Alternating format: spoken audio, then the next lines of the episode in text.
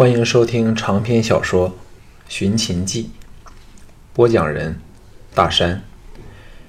第四卷第九章：惊闻噩耗。次日黄昏时分，四人来到淄县城外，进入了赵敬的官官房。这时，赵倩扮作了男装，充当京俊的弟弟。由于根本没有任何庶军的将领曾见过这美丽的三公主，所以一日未进邯郸，亦不语会被人揭破身份。城墙上的守军刚喝止了四人，看清楚是项少龙，那把关的兵头不待上级下令，立即开关放人入城，态度恭敬的不得了，可见。项少龙已在赵军中建立了崇高的地位和声望。事实上，项少龙不断把战胜后缴获的、斩获的贼众的首级、俘获的武器马匹送回赵国。首先知道的便是这些守军，对项少龙自然是刮目相看。项少龙等四人在赵军的簇拥下策马。朝淄县驰去。赵倩骑术也是相当不错，高居马上，俨然是个美少年。尚未到淄县，忽的，前面两队赵军驰出，两队人马逐渐接近。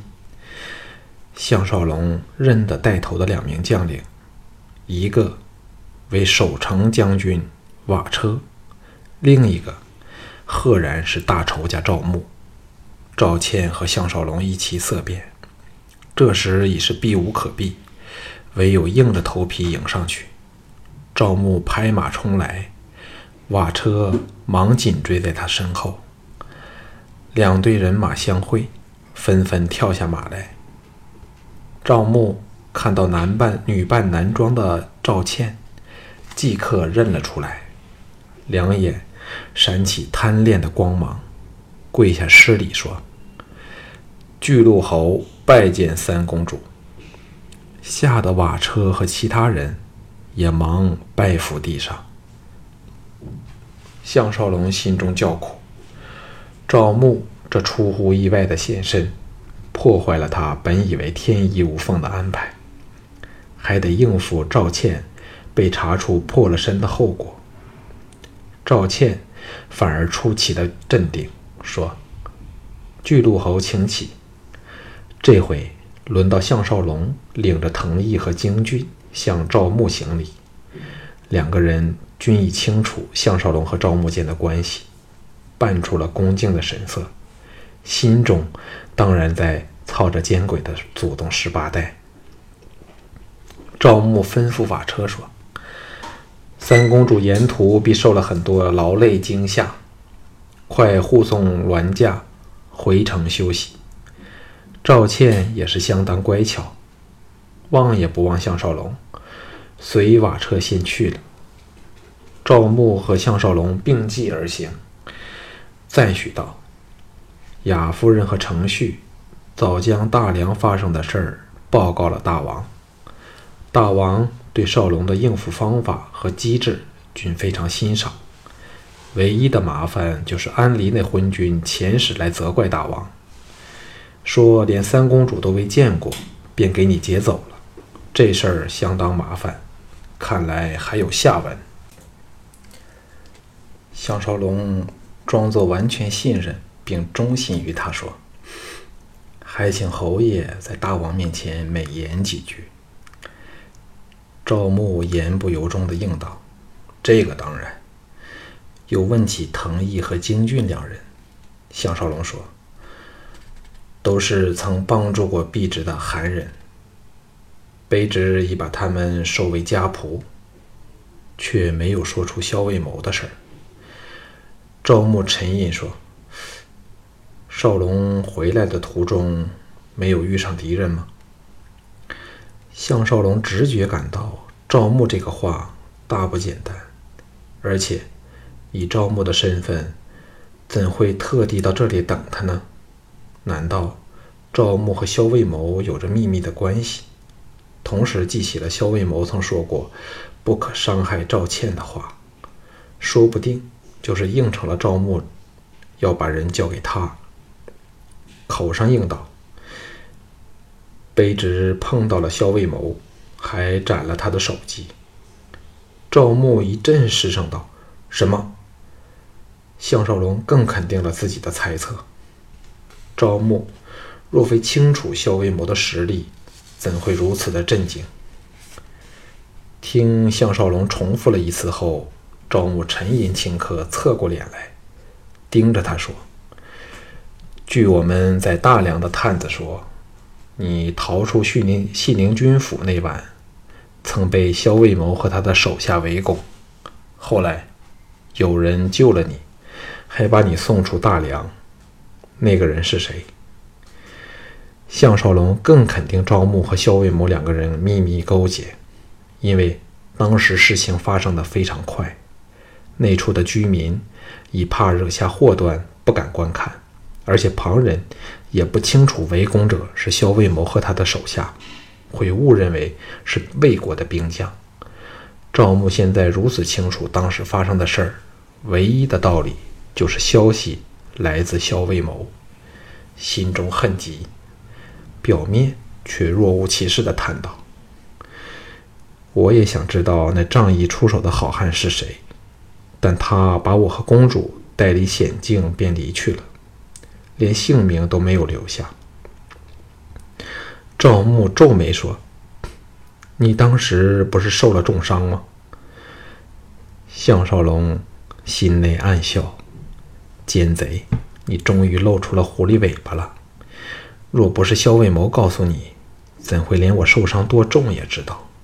故作奇怪地望着他说：“谁告诉你卑职受了重伤？都只是不关紧要的轻伤罢了。”赵牧也知道自己泄了底，干咳两声掩饰心中的尴尬。这时，人马进入淄县的城门。项少龙心道：“放马过来吧。”看看谁是最后的胜利者。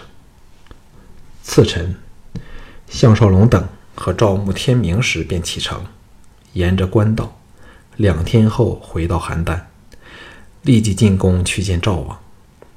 滕毅和京俊则被他安排先到乌家去了。赵王在议政厅接见他，只有赵牧相陪一侧。行完君臣之礼后，孝成王由龙椅。走下石阶，来到他身后，负手说：“少龙，你叫我怎样处置你才好？你成功的盗回了鲁公秘录，又杀了灰狐，去了我大赵一个祸患，立下了大功。但你又不遵寡人的吩咐，自作主主张把三公主带了回来，叫我失信于魏人。说吧。”寡人应当赏你还是罚你？项少龙装作惶然，跪下说：“小臣知罪，但实是迫于无奈。魏人根本……”赵王打断他说：“不必多言，你要说的话，雅王妹早告诉了寡人，但终是没有完成寡人交给你的使命。”安离王若违反婚约，便由得他失信毁约好了。现在却变成是他可来指责寡人，你叫寡人怎样交代？项少龙无名火起，差点把孝成王活活捏死。这么不顾女儿幸福死活的父亲，怎配做一国之君？沉着气解下了背上载有萧卫谋首级的包裹，放在身前，说。大王把这个萧卫谋的首级送回给魏王，他便知道与萧卫谋合谋的事儿被我们识破了，再不会追究这件事了。赵王愕然地看着包裹，然后望望赵牧，有点不知如何对待项少龙这项提议。赵牧故作好人地说：“少龙，你这提议很大胆，可是魏王随口一句便可。”把与萧卫谋的关系推得一干二净，甚至可说是你陷害他也可以。哎，少龙的经验仍是嫩了一点项少龙早预见这奸鬼会这么说，微微一笑，说：“他和我们都是在找借口罢了。大王只需对安离说，我为了拯救公主，才会躲避萧卫谋的追杀而逃回邯郸。魏境实在太不安全了。魏人若想迎娶公主，请他派人来迎接公主好了，看他怎么办。”赵牧想不到项少龙竟想出了这么一个方法来，一时无言以对。赵王呆了半晌，点头说：“这也不失为权权宜之计，就这么办。看看安离那老家伙如何应付。”再对项少龙说：“暂时算你功过相抵，留在原职，好好休息几天吧。有事儿，寡人自会招你入宫。”项少龙抹了一把冷汗，连忙告退。项少龙刚入殿门，程旭迎了上来，却没有久别重逢的欢心，沉着脸低声说：“雅夫人在等项兵卫。”叹了一口气。项少龙涌起了不祥的感觉，深吸一口气道：“发生了什么事？”程旭眼中射出了悲愤神色，咬牙切齿地说：“倪夫人死了。”项少龙巨震道：“什么？”程旭神色黯然说：“事情发生在你离去后的第三天早上，侍女进他房内时，发觉他拿着锋利的匕首，小腹处有个致命的伤口。”床榻全被鲜血染红了。项少龙像由天堂跌进了地狱，全身血液冷结起来，胸口像被千斤重锤击中，呼吸困难，身体的气力忽然消失了，一个踉跄，差点扑往地上，全赖程序扶着。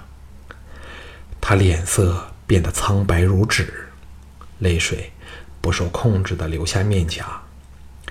想起倪夫人生前的情深一片，温婉娴雅，却如此的横死，这世界还有公道可言吗？程旭扶着他站了好一会儿后，项少龙咬牙说：“他绝不会是自杀的。那些侍女什么事儿都不知道吗？”程旭叹道：“我们回来后就知道这么多。现在那些侍女全被遣散了，想找个来问问也办不到。朝内的人又慑于赵牧的淫威，不敢过问。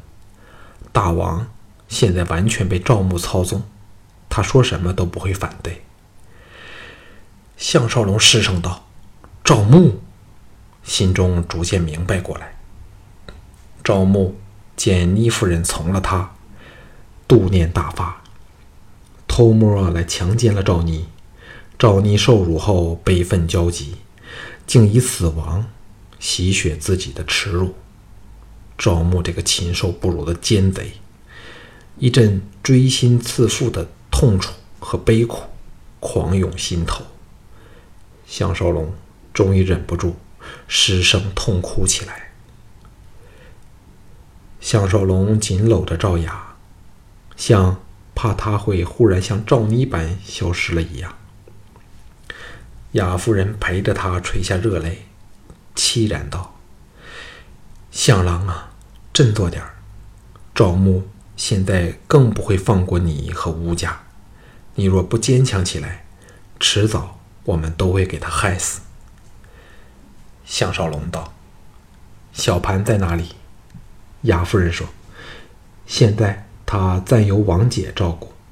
这小孩很奇怪，哭了几天后便沉默起来，再没有哭过，只说要等你回来。”说到最后一句时，赵盘的声音在门外狂嘶道：“师傅！”项少龙推开雅夫人，搂着冲入他怀里的赵盘，这小公子消瘦了很多，悲泣着说：“师傅，是赵牧这奸鬼害死娘的，盘儿心中很恨。”项少龙反冷静下来，说：“那晚发生过什么事儿？”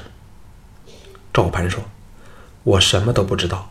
那天大王派人送了些点心来，我吃了后便昏睡过去。醒来时，娘已被人害死了，连遗体都给移走，娘很惨呐。”又失声痛哭起来。雅夫人忍不住心酸。伏在项少龙背上，泣不成声，一片愁云惨雾。项少龙探手拥着雅夫人，沉声说：“由今天开始，小潘，你跟着雅王姨，你娘的仇，我们一定要报，但却不可鲁莽用事，否则只会叫赵贼有借口对付我们，明白吗？”小赵盘用力的点头。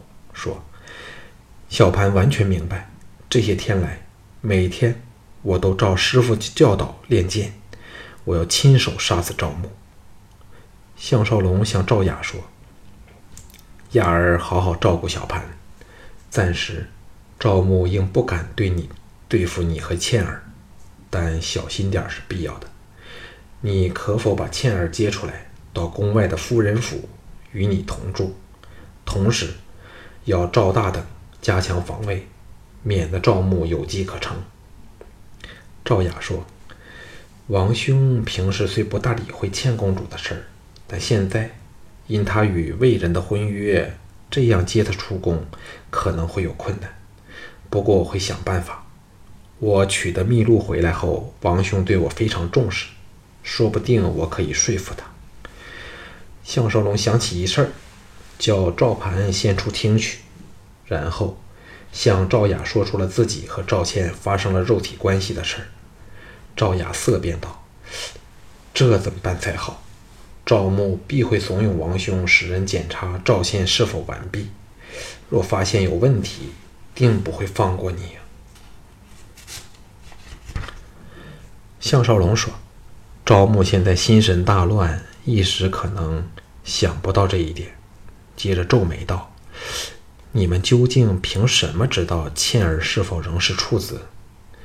赵雅说：“主要看她的女膜是否完整。”项少龙暗想：“原来如此。”道：“会有什么人进行检查？”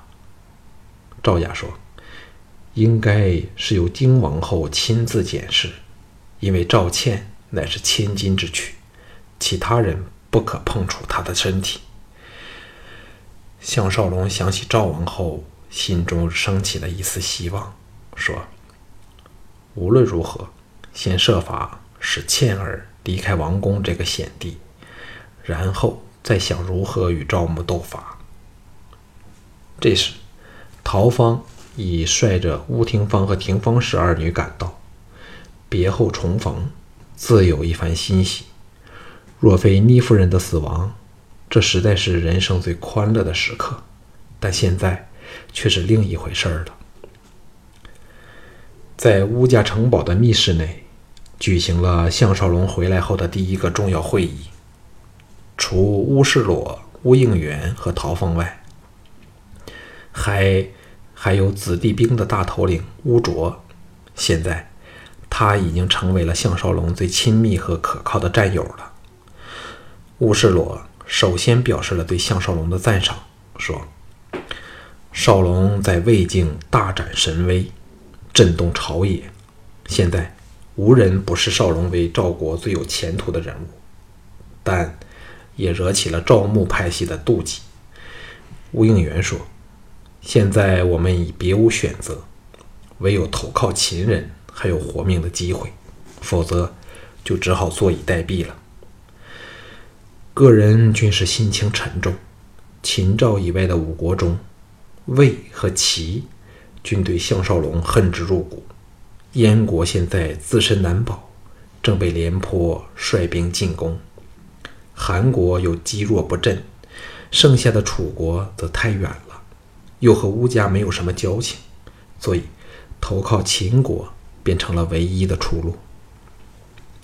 项少龙心中苦笑，自己坐时空机来到这个战国时代，开始时便想投靠尚落难于此的秦始皇，后来事情一波未平，一波又起，令他连喘气的时间都没有。想不到兜兜转转，最后仍是回到这条老路上。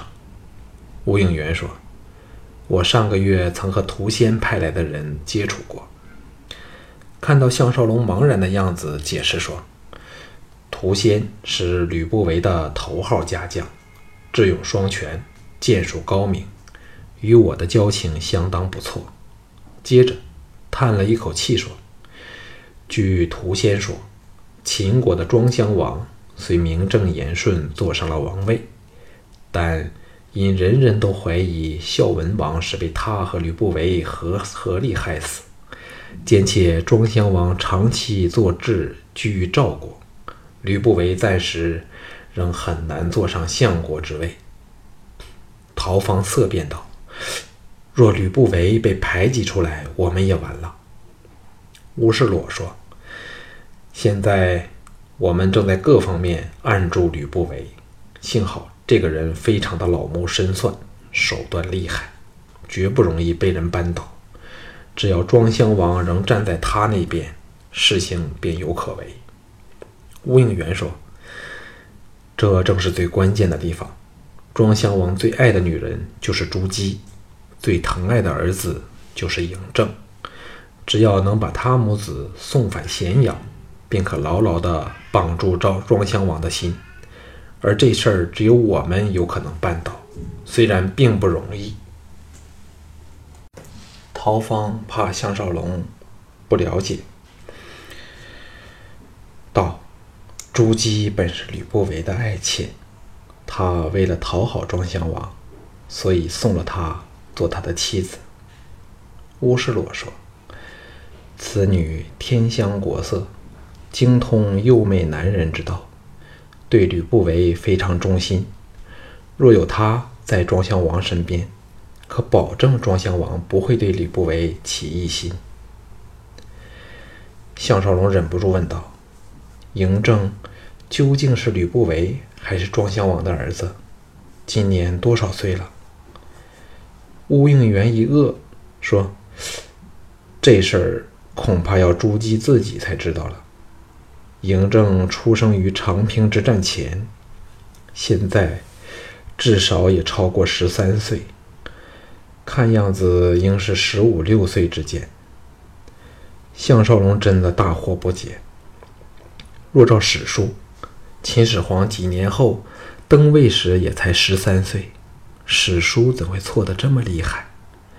吴应元说：“我已和屠仙有协议，设法在最短的时间内把朱姬母子送返咸阳，所以眼下当务之急不是杀死赵母。”而是设法联络朱姬母子，看看有什么办法将他们神不知鬼不觉带离邯郸。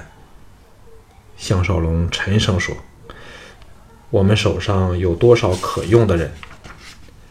乌卓答道：“我们手下主要有两批武士，一批是招揽回来的各国好手，但这些人并不可靠，有起事来说不定临阵倒戈。”另一批是乌卓为干爹在各地收养的孤儿和乌家的亲属子弟，人数在两千之间，都是绝对可信任，肯为吴家流血或者是牺牲性命的。项少龙道：“若要运走朱姬母子，最大的障碍是什么？”陶方说：“仍是赵牧那个奸贼。”最大的问题是他哄得嬴政对他死心塌地。项少龙咬牙切齿的道：“又是这奸贼！”乌世洛说：“切莫小觑赵牧，这家伙不但控制了孝成王，又与郭纵连成一党。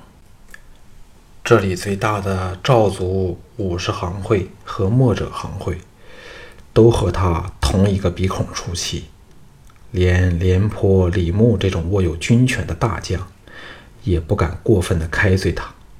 少龙，你现在成了他的眼中钉，更要步步为营，否则随时会横死收场。”项少龙一呆，说：“什么是武士行会？”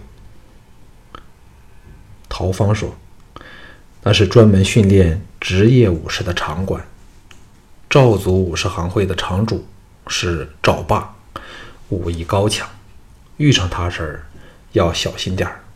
在邯郸，他的势力很大呢。”众人又商量了一会儿形势的细节后，项少龙返回他的隐龙居去。陶芳陪他一道走，走到我们的人到过桑林村，你说的那个山谷去，屋子仍在，但等到现在都见不到美残娘回来。不过你放心吧，我会尽力找他的了。项少龙又平白多了件心事儿。来到这个时代已超过一年的时间了，无论人事和感情上。都越陷越深，悲伤和欢乐交替冲击着他的心情，使二十一世纪离他更遥远了。有时真难分得清楚，这两个时代哪一个更像梦境，又或人生根本就是一场大梦，时间只是一种幻觉，时空机则是可使人经历不同幻觉的东西。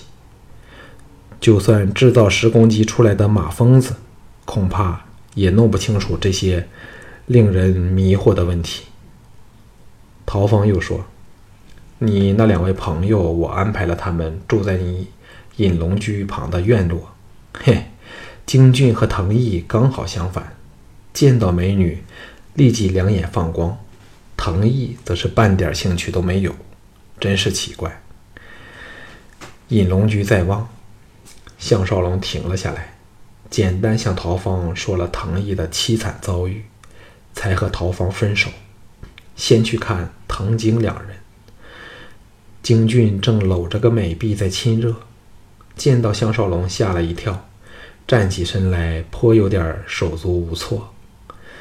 项少龙笑道：“尽情享受吧，不用理我，径自入内厅找藤毅。”藤毅独自一人默坐席上沉思，不知是否又念起了死去的妻儿亲人。项少龙坐到他身旁，向他解释了目前的形势。藤毅听后说：“若有两千死士破城而出，也不成问题，只是对付追兵比较困难一点。如果可以的话，我希望能亲自训练这两千人。”项少龙想了想，说：“让我和吴卓商量一下吧。”藤毅说：“就说让我当他的副手吧。对于行军打仗，我曾下了很多功夫研究古往今来的兵法。以前当将领时，曾长期的与秦人和魏人作战，颇有点心得经验。”项少龙知道此人不尚虚言，这么说得出来，定是非常有把握。大喜道：“事不宜迟，我们立即去和吴卓谈谈。”藤毅对他这种坐言起行的作风非常欣赏，欣然答应。当下，项少龙领着他去见吴卓，两个人一见如故，畅论兵家争胜之道，言事投机，颇有相逢恨晚之慨。项少龙心中欢喜，怕吴廷芳怪他丢下他不理，留下两个人。自行走了。倪夫人的惨死，重新燃起他对赵牧的仇恨，同时，也知道先发制人的重要性。眼前的首要大事儿，就是先与灵嬴政取得联系，然后就是逃离邯郸的时刻了。想到这里，不由牵肠挂肚地念着美残娘。老天爷对他已是非常残忍了。但愿不会再有不幸的事儿发生在美残娘身上，自己也应修心养性，除非真有能力保护自己心爱的女子，否则再不应招惹情孽了。对于熟知项少龙的人来说，便知道他这思想上的转变是多么的令人难以相信。